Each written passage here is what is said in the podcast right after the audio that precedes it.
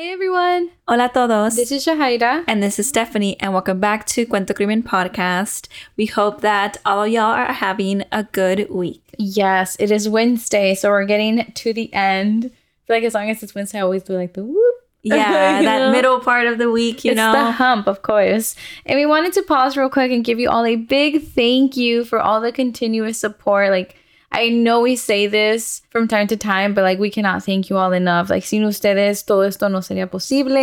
I don't know. I feel like Steph and I had a mission with this podcast, but y'all are definitely, como se dice? Like, it's a team effort. Yes. You know? So- Because, like, you know, coming here with a new episode every week, it does take time. But, you know, honestly, the messages, the comments, Mm-hmm. the reviews, like, that really is the reason why we come back every week. yeah. And, like, now what? We're approaching three years of podcasting. two and a half. Two and a half. Well, yeah. we're at two and a half, approaching Yeah, three. approaching three. It's crazy. It's crazy. And uh, honestly, like if we didn't have these messages and comments and we, we wouldn't really be here, Yeah. to be honest.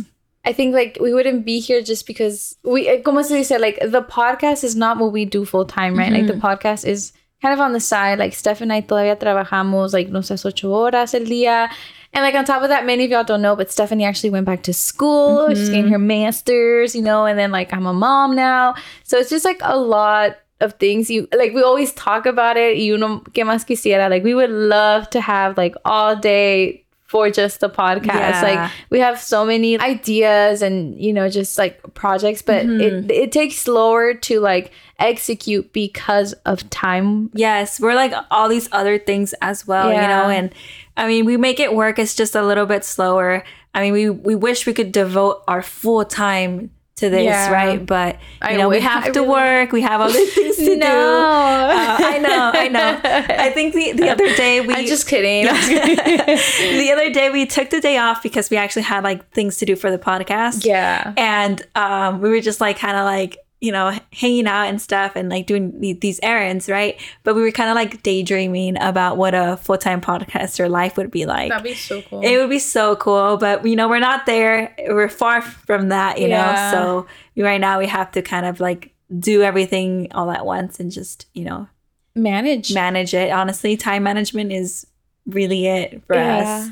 But yeah, so we hope to take the podcast onto a new level. You know, like I, we, yeah. we we have these ideas, but you know, we're just a s- we're a small team. You know, like it's, yeah it's just it's it's a lot of thinking it's a lot of planning ahead because again like time management y todo but just know that all your kind words definitely mean a lot to us and they definitely keep us going yeah. and for that we will forever be thankful entonces muchas Yes. gracias Thank you so much.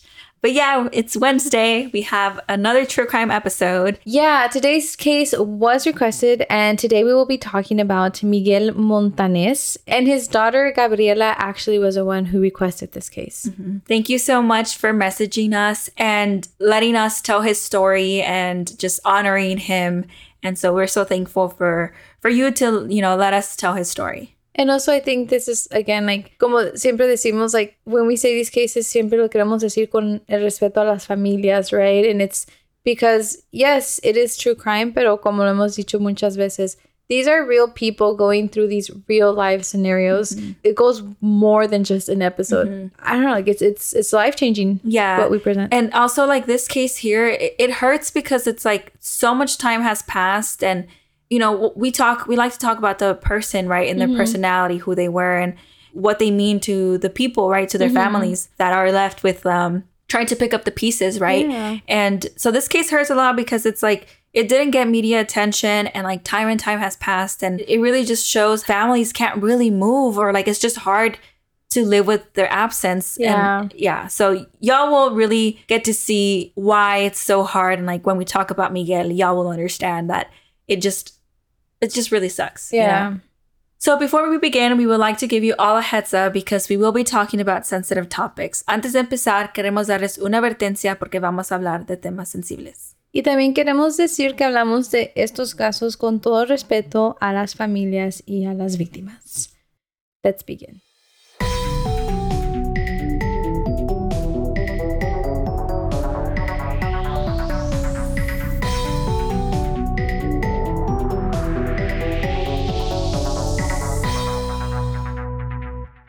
Miguel Montanez was 46 years old and originally from Mexico and was living in Dallas, Texas. He is described as someone who kept to himself, someone who just got the job done, like be there for what he was meant to be there for and like go on with his day. He had strong work ethics. Mhm. Miguel spent most of his time in the Dallas area, and that's where he worked and lived and had his family as well. So, more background on him. He became a citizen in the year 1986. So, he had been in the States for a long time. Uh, yeah. Yeah. His daughter shared that he had a second grade education, but had recently gotten his HVAC certification here in the States. And, like, that's air conditioning Mhm. certificate related. I'm not too sure, but he was able to do that. And also, something else that we learned from his family was that although that he only had a second grade education, he taught himself how to add, subtract, and multiply, only to be able to teach that to his children. Dude, my heart. I feel like Yeah. también este caso pegó más because you know we're also first generation like Mhm. also my parents migrated from mexico so like they went through a very similar experience as us like my father also too went to just second grade entonces escuchar eso it's just i will always have a like a soft spot you know yeah, always. a soft spot. Mhm. And and also this case here, we're talking about like, you know, we typically don't get many like true crime cases on men. Mhm. And so like I think this might be one of the first cases where we talk about a Mexican father. i think you, yeah i Yeah. don't think we've ever And had. and I think when we researched this case, like it really hit because Miguel is described as someone who like the fact that he taught himself to teach his children that yeah it, it hit, you know, like that soft spot, you know? Mhm. It reminded me of uh, my mother-in-law también dice Mhm. que ella no sabía leer, but se enseñó a leer español so she could at least read Spanish books to my partner and his Mhm. brothers and I was like, See, it's so like sweet. Yeah. that dedication Yeah. and you can definitely get that from like researching Miguel. Yeah. Oh yeah, for Yeah. sure. He was without a doubt devoted to his family. And in fact, he mainly raised two of his older children as his own. He was the father figure to his stepchildren, and he was a great father figure porque Mhm. one of the daughters, Esmeralda, dice que he was the closest person that she had. And so when he passed away, ella dice que lo perdió todo. She was devastated. Mhm. And I feel like eso enseña también mucho del corazón de Mhm. Miguel. He stepped up and he didn't step up just to step up. He stepped up because that's what his heart was calling. And también ella dice that her father Miguel devoted his life to his children and to his grandchildren as well.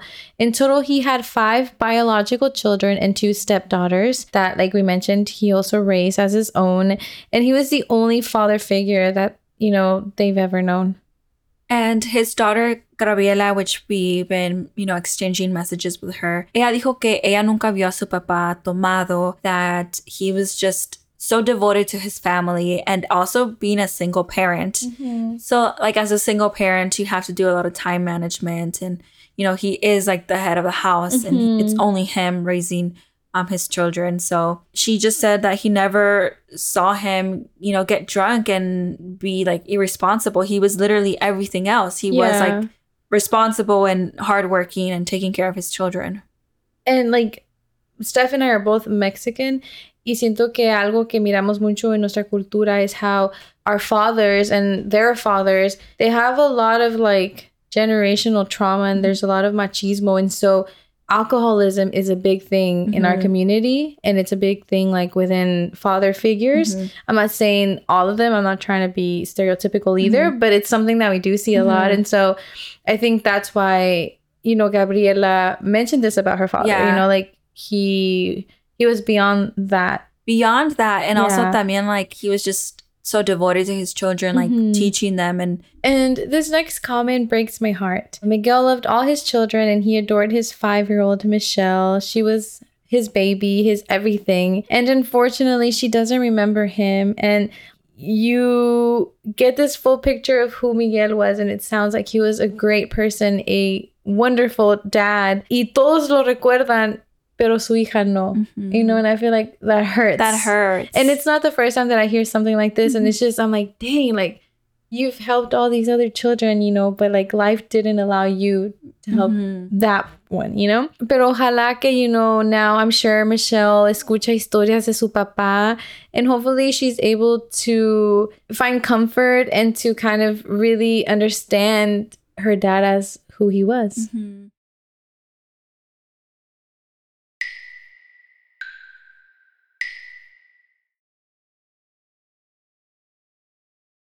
Miguel was described as a shy man, a shy person, that he, you know, didn't like to socialize much. He didn't like big gatherings, big parties, and like he didn't even like taking pictures. Like that was, he- yeah, like he was just that kind of person. I relate.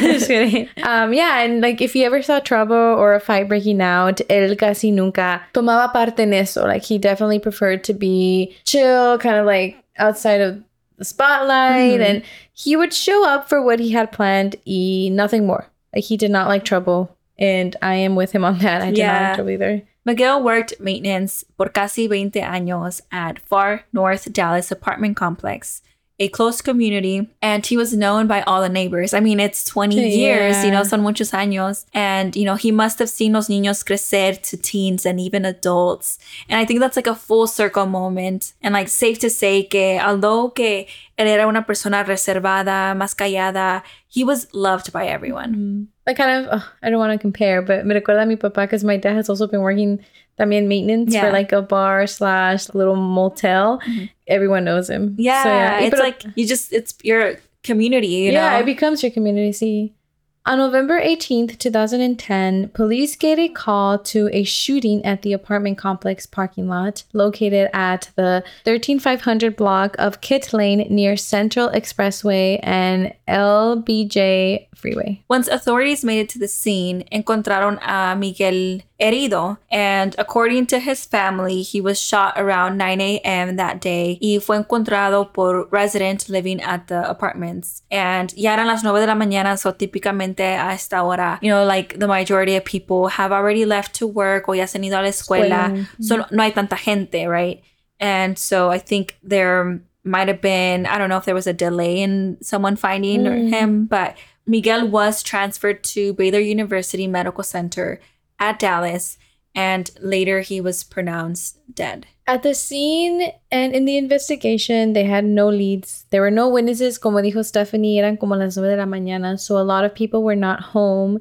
But according to their family, they took his phone and wallet, but didn't look at his truck. Y había unos rumores entre la comunidad, pero también igual, none of them really led to anything. Like these rumors were given to us by his family. And to clarify, they do not believe any of them because, first, it did not align with Miguel's personality. And these rumors, again, like there was a lack of evidence, nunca llegó a nada más, no más puros rumores. And so, yeah, at the end of the day, uh, su familia de veras piensa que estos rumores eran, you know, just people in the community gossiping. And we live in society, like we know what it's like. We just, I feel like people always try to find answers for the unknown. and like it's kind of like just discussing. Like we do it here on, on the podcast too, like our opinions. Theories. Like oh, we think this, we think that. So I think it's just honestly people just talking. But you know, if there are rumors, you know, I do think it's worth looking into. So that's why we are including them here because if anyone is listening and lived in that apartment complex, maybe this mm-hmm. can jog your memory. Okay, so let's get into the rumors. Rumor number one was that he witnessed a crime, and that was the reason why he was gunned down. And the second rumor was that he was stealing someone's AC since he had just gotten his HVAC certification, which is, again, like Steph was saying, an air conditioning certification. And the third rumor was that he slept with someone's wife y que por eso fue la razón que alguien lo mató. But again, like La Familia de Miguel does not believe in any of these rumors, and we are just including them in the hopes that it helps someone speak out. You know, we kind of just talking about everything that's out there with mm-hmm. Miguel's case. Yeah. Investigators offered a $10,000 reward in hopes to bring leads, but unfortunately, nadie habló, no hubo información sobre este caso. And honestly, the lack of leads is very frustrating. Like, cuando estábamos haciendo la investigación and, you know, reading up all these articles, we never once read anything about any cameras. And Sergeant Bruce McDonald said, and we quote, these are the ones that you really hate to see and you really want them to be solved. I mean, this guy is a complete innocent. He was out there just working hard and was shot just while doing his job. End quote. And I 100% agree with that.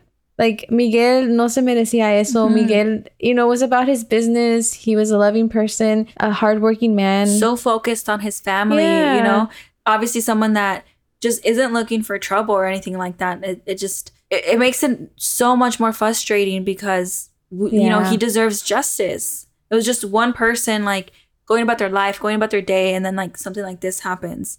Here's another quote. Uh, this one is de su hija Esmeralda, and I quote: "It's hard to have your routine without him. Mm-hmm. It's harder not knowing who did it. That would give us some kind of peace if we could figure out who did it and why, mainly why." End quote. And I feel like the why mm. is always what gets people. Like, así como dicen, you know, que Miguel era inocente and like he really did not look for trouble. Pienso que eso es lo que duele más. Like, ¿por qué alguien le va a querer hacer daño? Right? And like, I think it's the why, like you're saying, because yeah. ¿por qué alguien pudo ser capaz de quitarle la vida a alguien and then just go about your life, right? And that why is like, why would you do this to the most important person mm-hmm. of my life, you know? Yeah. Yeah. It, it's just that why. I feel like sometimes people se les hace fácil las cosas, like the people on the other side, you know, who hurt people or take mm-hmm. people's life, like they really don't see the full power mm-hmm. that they mm-hmm. have. Power that they shouldn't have, to mm-hmm. be honest. His daughter Gabriela, who reached out to us, said that the investigator who was assigned this case was switched out two months after the crime. And her family was not notified of this. And like we see this, this is a big issue that we talk mm-hmm. about in a lot of these episodes, just like the miscommunication between investigators and the family. Like there has to be improved because mm-hmm. like family is like waiting, right? Yeah. Waiting for answers. And to not be notified about this, it's it's just a bad start to the investigation. Yeah. You know, and like we clearly see it porque ahora, you know, after they were notified and they got a new investigator, like the process didn't improve for them porque like what now we are in 2023 mm-hmm. and how years and years have passed and they haven't gotten any updates. And she told us que la última vez que ella habló con un investigador sobre el caso was around 2013 or 2014. So it's been a long time and and I feel like esto es también algo que escuchamos muchas de las veces how the case is still open, pero there's really no one investigating, there's really no one actively keeping it alive or anything. And I feel like as a family member, that must really suck. You know, que tú quieres las respuestas, pero like how? How do you make the investigators? How do you make a whole system keep pushing? Mm-hmm. You know, Gabriela says that she, along with her, the rest of her family, like they want closure, they want answers, they mm-hmm. want to know who did this to their mm-hmm. father, and they deserve to know who did yeah. this to their father. And so yeah, we are super glad that Gabriela reached out to us and shared Miguel's story. I think, like we always say, social media can be very powerful. And in these cases, we prove our point, right? Mm-hmm. Like, si todos empezamos a hablar de Miguel, if we start sharing his story, his image, mm-hmm. it has to add some type of pressure mm-hmm. for them, like the investigators, to at least keep looking into yeah. it. Yeah. Which is why we, you know, tell y'all to help us share this mm-hmm. case, like share the image and let's just apply some pressure and get investigators to take a look at this file again, you know? So we ask y'all to share and if you have any information about this case, please contact the Dallas police at 214 671 3661. Si alguien tiene alguna información, por favor de llamar al Dallas Police al número 214-671-3661. And again, we want to give a big thank you to Gabriela for reaching out and being brave and sharing her dad's story. We are sending you and all of your family a big virtual hug. And just know that if you ever need anything, we are here. Mm-hmm. Thank you so much for allowing us to tell your father's case. And to thank you all for listening. We'll see you all next week.